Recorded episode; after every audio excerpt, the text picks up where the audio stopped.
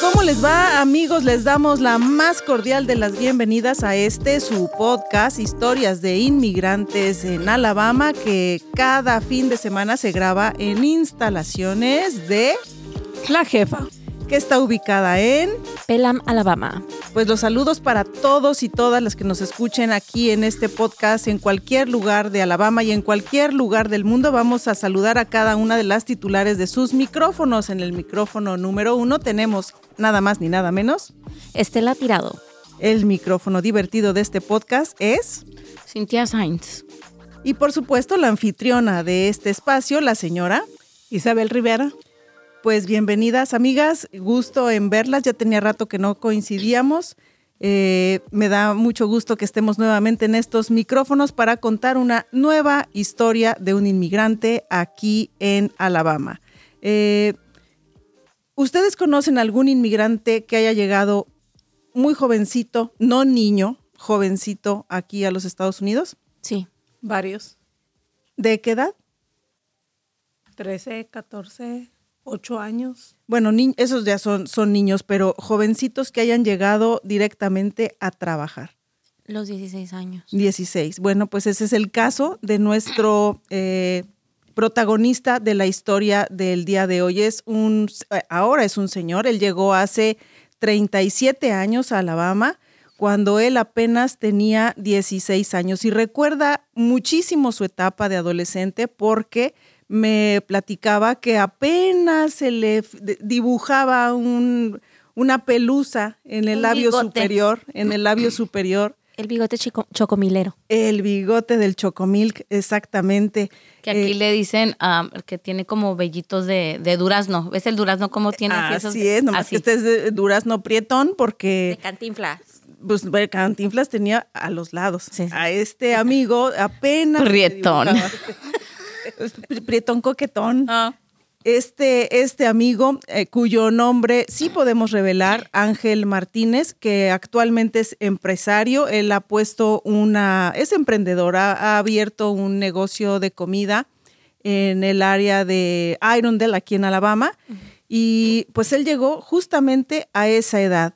Lo hizo en compañía de su padre, con quien logró sortear todas las peripecias que se viven en el, en el desierto y pues se sentía con la seguridad de que aquí en Alabama iba a tener el soporte y el apoyo pues de quien le dio la vida, su papá. Eh, empezaron a trabajar, obviamente a él no le daba nadie, nadie le daba trabajo. Este amigo empezó a trabajar de lo que fuera, pero nadie, nadie le daba, nadie le daba trabajo estaba tan, tan joven y tenía la cara tan de niño que, que nadie quería emplearlo. Entonces, pues al principio fue muy difícil tanto para él como para su padre. Finalmente le dan empleo en un restaurante lavando pues cientos y cientos de platos y es así como empieza a labrarse su propio camino. A los seis meses de haber llegado aquí a Alabama, reciben una llamada eh, de teléfono de parte de su madre, quien les informa que uno de los hermanos de este, de este amigo protagonista de esta historia estaba enfermo. En ese momento no sabían de qué, pero estaba enfermo y asumía la mamá que el problema de salud de este hijo en México pues era grave. Por lo tanto, le pide a su esposo que se regrese lo antes posible porque las cosas se iban a complicar. Eh, de momento, Ángel, nuestro protagonista, pensó que en ese momento se había acabado para él también su travesía o su aventura, porque a los 16 años él no lo veía como algo serio ni como algo permanente. Eh, él pensó que se había acabado la aventura de haber vivido en los Estados Unidos y trabajar como lavaplatos y él ya se veía en México. Sin embargo, la decisión del padre fue dejarlo a los 16 años absolutamente solo aquí en, en Alabama para que él siguiera trabajando y para que él siguiera mandando dinero como él, lo- como el papá lo hacía a, a México porque estos recursos se iban a necesitar sí o sí. La enfermedad de su hermano, del hermano de Ángel, resultó ser leucemia. Entonces, amigos, ¿tú sabes algo de la leucemia? ¿Alguien sabe algo de la leucemia? Es como un cáncer de sangre, ¿no? Así es. eh, Y los que tratamientos son que le tienen que estar como trans... Tiene que hacer transfusión. de sangre y luego se le- para que, se- que, se, que se le vaya limpiando. así es. Y esta leucemia es, pues, a veces muy riesgosa cuando se detecta en, en niños. Hay, una, hay un alto índice de esta enfermedad en, en la población infantil. En, en Alabama, de hecho, hay campañas año tras año eh, para combatirla. Estela Tirado. Sí, de hecho, creo que la población con más leucemia son los niños. Y aquí en Alabama había un niño que se llamaba, hay un muchacho que se llama Gustavo Pérez, que este, él estaba en Carver High School y juntó creo que 75 mil dólares este, para donar para, para el, este, investigación, para combatir la leucemia. Wow. Bien por él. Pues un aplauso para Y lo, Gustavo. y lo dijo por eso, porque dijo, los niños son los que son más afectan. Dice, y son niños que merecen vivir. Correcto, correcto. Pues el papá de Ángel, nuestro protagonista, quería una oportunidad para su hijo, no quiso dejar sola a la mamá de este niño en esta lucha, porque es una lucha la que se tiene que, que librar, es una batalla en la que se necesitan todas las manos y, y se regresó, dejando a Ángel de 16 años aquí, trabajando pues ¿Con quién vivían? ¿Con familiares o no? pues finalmente se lograron acomodar. Ustedes saben que se hacen, aquí se hacen amigos muy, muy pronto, porque todos necesitamos de todos, y, y le abrieron un espacio para él, eh, para que él pudiera quedarse. Pero él cumple los 17 años aquí en, en Alabama, aquí pasa su, le hacen un, un festejo, y a los pocos meses de, de haber cumplido 17 años, se entera que embaraza a su novia a los, a los 17 años. Eh, cualquiera puede pensar, amigos que nos escuchan, que una historia así pues termina en una separación al poco tiempo porque por la inmadurez, porque estas relaciones por lo general no son duraderas, pero ese ese no fue el caso de nuestro protagonista. Él sigue con su esposa a pesar de estos treinta y tantos años, ¿Y la esposa cuántos años tenía? pues también era menor. Era una Pero, este, ¿era una americana o era mexicana? era mexicana, nacida, bueno, era americana, México-americana. México-americana. Ella, ella había nacido aquí en, en- en los Estados Unidos y al- a los pocos meses de, de enterarse que, que va a ser papá, mm, vive con esta, con esta mujer.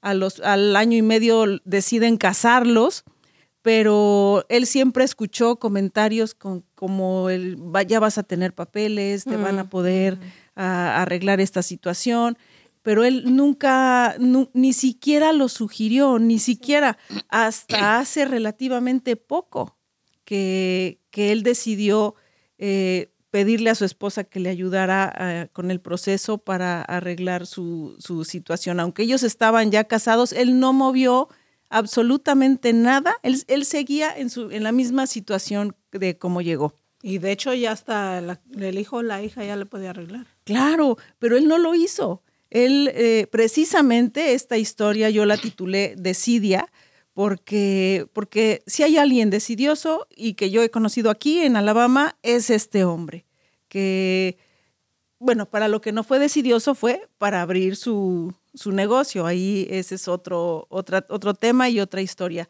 Pero a lo que voy es que pasaron 37 años para que él pudiera arreglar su, su situación.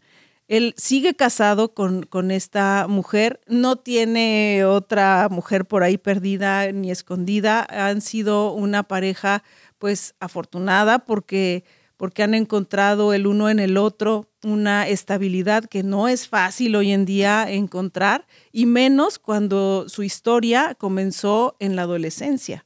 Es muy complicado que dos adolescentes permanezcan unidos hasta después de pasados casi cuatro décadas, como es el caso de, de ellos dos. Me imagino que en esa época ni, ni hispanos había aquí en el área. Me- bueno, él me cuenta que había muy pocos, como tú, como tú lo dices. Él ellos vi- vivieron en Chicago también. Es- de ahí ah, se han ido mudando de, de lugares. En Alabama encontraron el, el lugar ideal para, para, encon- para hacer, hacer su vida y tener su casa, su negocio y echar raíces.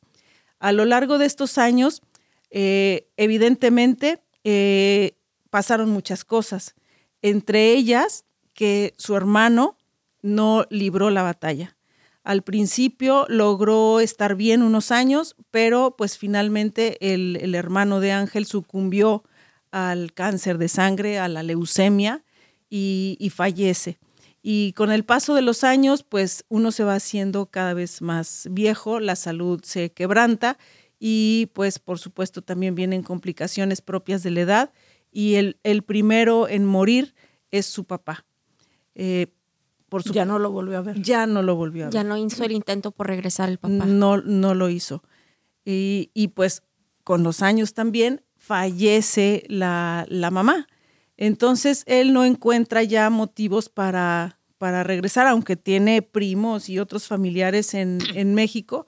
Él no encontraba ya pues ningún motivo para, para arreglar sus papeles y, y regresar. Sin embargo, el hecho de haber nacido en, en México, tarde o temprano, todos los que somos inmigrantes tenemos una tendencia a, a buscar eh, el lugar donde, donde nacimos, a acercarnos, a conocer o a viajar simplemente. Como le llaman el terruño. Buscamos el terruño, buscamos las tablas, exacto. Y, y bueno, pues eso mismo ocurrió con, con Ángel, quien decidió finalmente dar el paso de convertirse en ciudadano americano. Cualquiera puede pensar que hacer el examen de ciudadanía eh, es, todo, es todo un reto y, lo es, porque pues hay que aprender eh, de leyes, hay que aprender de historia, la historia de Estados Unidos y hay que estar preparados a la hora en que- de que uno se topa frente a frente, cara a cara ante el oficial que nos va a hacer las preguntas para saber si merecemos, entre comillas, la ciudadanía o, o no. Eh, adelante. Ya este muchacho ya, ya fue a México, ya fue. Es un señor. Ajá. Bueno, Ya 37 años. Pues e- eso lo hizo hace muy poquito tiempo, porque cuando precisamente a eso voy, el día que él eh, decide hacer su trámite de ciudadanía, a los pocos meses le llaman, pues para todo el- las huellas, para todo el proceso y finalmente la entrevista. Y resulta que cuando hace el examen, únicamente le hizo dos preguntas. ¿Hace cuánto tiempo que vives en Estados Unidos? Él responde. Y la siguiente pregunta fue, ¿cuántas personas has visto morir de tu familia? Y él responde, tres. El oficial, interesado por la respuesta, le pregunta quiénes son esas tres personas y le dice, mi hermano cuando era pequeño, mi mamá, mi papá y mi mamá. Y entonces sorprendido le dice, ¿y por qué no te habías hecho ciudadano antes? Tú podías haberte hecho ciudadano y pudiste haber estado con, con tus papás. Eh, él le dice que por miedo. El oficial simplemente pasa sus ojos por la computadora, por la pantalla de la computadora. Él, recuerda que veía cómo se movían los ojos en la computadora. Obvi- Obviamente el oficial estaba leyendo algo y sin decirle más, lo hace firmar y no le hizo ni preguntas de las barras ni las estrellas, ni la pregunta de la capital, no le, no le ni hizo la guerra, ni. ni una sola pregunta le hizo. Para él, este inmigrante mexicano, con 37 años de haber llegado a este país, era ya un ciudadano americano. Y, y esas respuestas que sin duda alguna tocaron el corazón del oficial, le valieron o le fueron suficientes para otorgarle la ciudadanía a, a este inmigrante que dejó no nada más sus años y sus mejores años, sino que también dejó, eh, pues, de alguna manera una huella en su localidad y le dio la ciudadanía americana. Lo primero que hizo este señor fue invitar a su esposa a conocer México, porque cuando un inmigrante se viene a los 16 años, pues no conoce su No. país. Definitivamente no lo conoce. Nada más conoces el, el lugar donde vives y si acaso los alrededores. Y yo creo que ya después de tantos años ni eso llegas a reconocer. no. Seguramente para él todo fue diferente. Logró ir con su esposa a la Ciudad de México. Han planeado, y a Michoacán, han planeado hacer otros viajes, en eso están. Pero ahora Ángel es un eh, emprendedor, ya lo dije, puso un puesto de un camioncito con, que vende tacos en, en Irondale, muy cerca de donde están restaurantes de buffet chinos, muy, muy, muy cerquita de esos lugares. Entonces se ha dado a conocer muy pronto porque además hace tacos al pastor muy, muy al estilo de México, muy parecidos, tal vez los más parecidos que yo he comido aquí en Alabama de- a los que venden en, en la Ciudad de México. ¿Nos invitas? Claro, claro. Los y además invitamos a quienes lo- nos están escuchando a que visiten su taquería allá en Irondale, porque pues ustedes estarán de acuerdo que al hacerlo eh, apoyamos a un emprendedor y de alguna manera la cadenita que nos une como comunidad latina nos hace más fuertes. Correcto. Y ¿Y cuánta, ¿Y cuánta gente sigue en la misma situación, Norma? Que por miedo, por desidia, siguen padeciendo todavía el... Pues imagínate, yo me imagino que son muchísimas las personas que tienen ya la manera de regularizarse, de estar, bueno, regularizarse no es la palabra porque están Ya regularizados, están, ya están regular. pero es arreglar tu situación migratoria. que den el paso. Eh, cuando él salió de hacer su examen de ciudadanía, él, él mismo se repitió en la mente, no fue miedo, fue desidia, porque él sabía que era desidia. Él no estaba equivocado, no se engañaba a, a él mismo, eh, era desidia.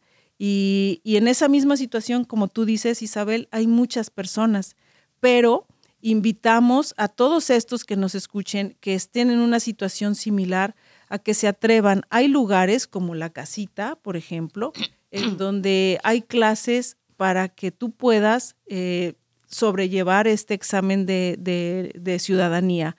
¿Sabes algo, Estela? ¿Nos puedes compartir algo? No, sí, hay este, organizaciones como dijiste, La Casita, JICA, este, también incluso hay iglesias que ya están dando estas clases de ciudadanía y de ESL, donde las personas pueden ir y se les da como si estuvieran en la escuela, se les da su paquete de preguntas, se repasa, los preparan para la entrevista, cómo va a ser.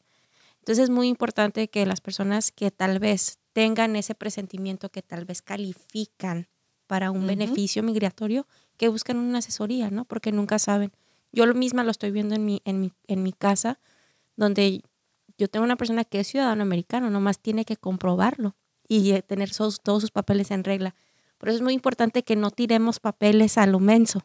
A veces hay que, hay que cuidar los papeles, todo lo que ello que es importante, porque nunca saben cuándo te van a servir. Y porque además hay, hay requisitos en donde se te solicitan comprobantes de vida Exactamente. de muchos años de atrás. presencia física.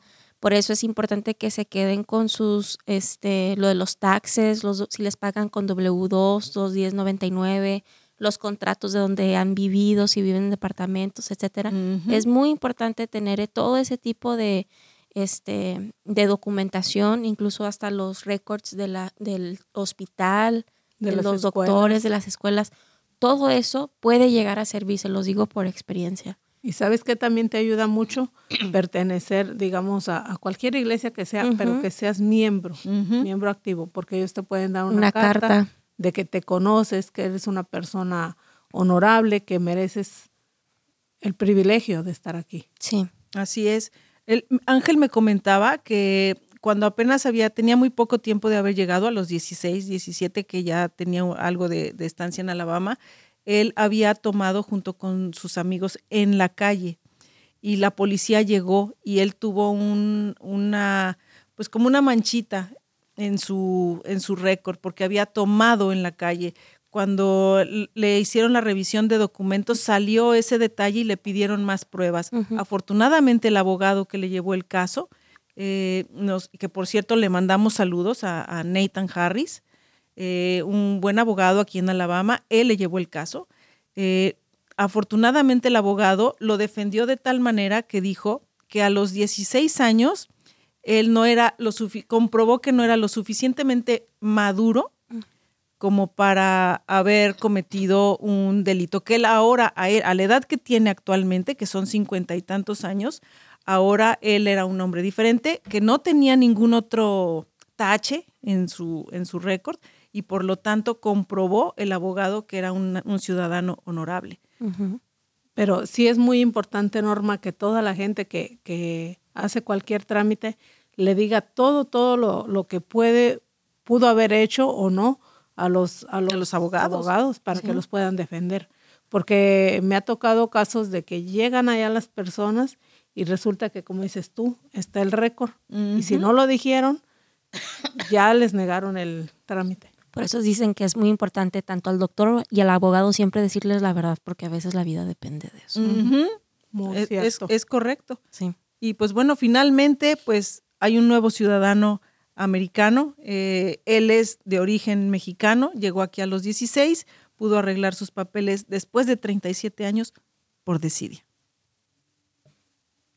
Muy bien. Pues vamos a... Pero a- entonces ya, y- pero, o sea, ¿por qué? no? Obvio que en esos 37 años no, o sea, no tenía como la espinita, como lo voy a hacer y luego se detenía por cualquier cosa y luego pensaba otra vez, sí, sí lo voy a hacer y se detenía. pues O sea, sí, no te decía por qué, no te, pregúntale, porque Pues decidió, saber. Porque la mayoría de los hombres eh, la piensan mucho. Si no está, muchas de las veces necesitan una y mujer. ese trámite impone, o sea, Sí. porque dices, ay, tengo que aprenderme esto, ay, no sé O decirlo. sea, pero para la residencia no tienes que aprender nada, nomás tienes que aplicar. Pero si quieres ponernos a hablar mal de los hombres, pues, pues órale. Porque si sabes, la mayoría de los hombres, pues órale. No, es Ah. que yo sí conozco a mi alrededor muchos hombres decidiosos. Sí. No, yo creo la mayoría porque si no se mueve la mujer a hacer el trámite, él se queda así como que, ¿para qué? Si así estoy bien. Ajá, no pasa nada. Sí. Eh, bajo el argumento de que no pasa nada, se puede pasar la vida. La vida. Sí.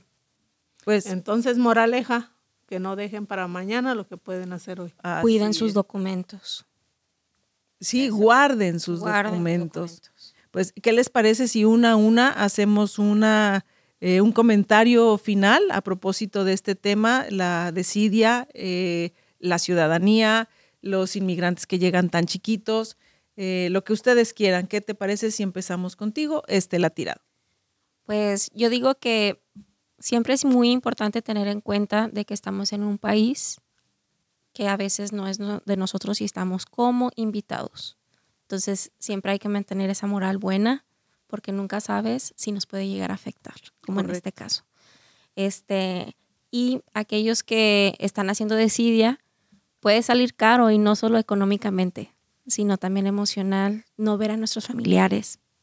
Entonces, si tienen la posibilidad de agilizar sus trámites, cual sea, háganlo. Correcto, correcto. Pues el micrófono número dos tendrá algún comentario final. Sí. es que no quiero hablar mucho porque pues, me pongo a Porque toser. le da la tos. Sí. Este, pues que nada más que los hombres se pongan las pilas porque sí son muy decidiosos, sí. Me caen bien gordos. No, no te creas. Pues que es que siempre están confiados en que va a hacer algo la mujer por él. Pero nomás que se pongan a hacer algo. Piensa que nomás yendo a trabajar y manteniendo Conoce a alguien. No, pues es que piensa que nada más manteniendo la familia, o sea, yendo a trabajar, manteniendo la familia, ya con eso hacen todo. Y este sí, podcast va dedicado a... ah, ahorita le vamos a poner dedicatoria. Y bueno, pues tu comentario final, Isabel Rivera. No, pues que nunca saben el- en la situación que están, porque a veces piensan que no, no puedo y no investigan. Por favor, investiguen. Mucha gente hay de que, de que se han dicho los propios abogados, ¿verdad? Porque tenemos nosotros trato con diferentes abogados. Y siempre a veces hay alguna ventanita por la que donde- cada caso es individual. Y no porque fulanito tenía el mismo caso que yo y no pudo arreglar. No, cada caso es diferente. Ujú. y, y nada perdemos con preguntar. Claro, bueno, sí, sí, se pierde. Los abogados cuestan muchísimo dinero, pero Ese es un trámite que hay que hacer porque vale mucho la pena. Nos están llamando porque tenemos una historia que contar. Eh, eh, estamos a punto de terminar, pero no sin antes ah, darles las gracias por el favor de su atención y por supuesto hacerles la invitación a nuestro siguiente podcast con una nueva historia que tiene que ver con un inmigrante aquí en Alabama. Pues no me despido, hasta la próxima. Hasta luego. Felicidades, Ángel. Adiós.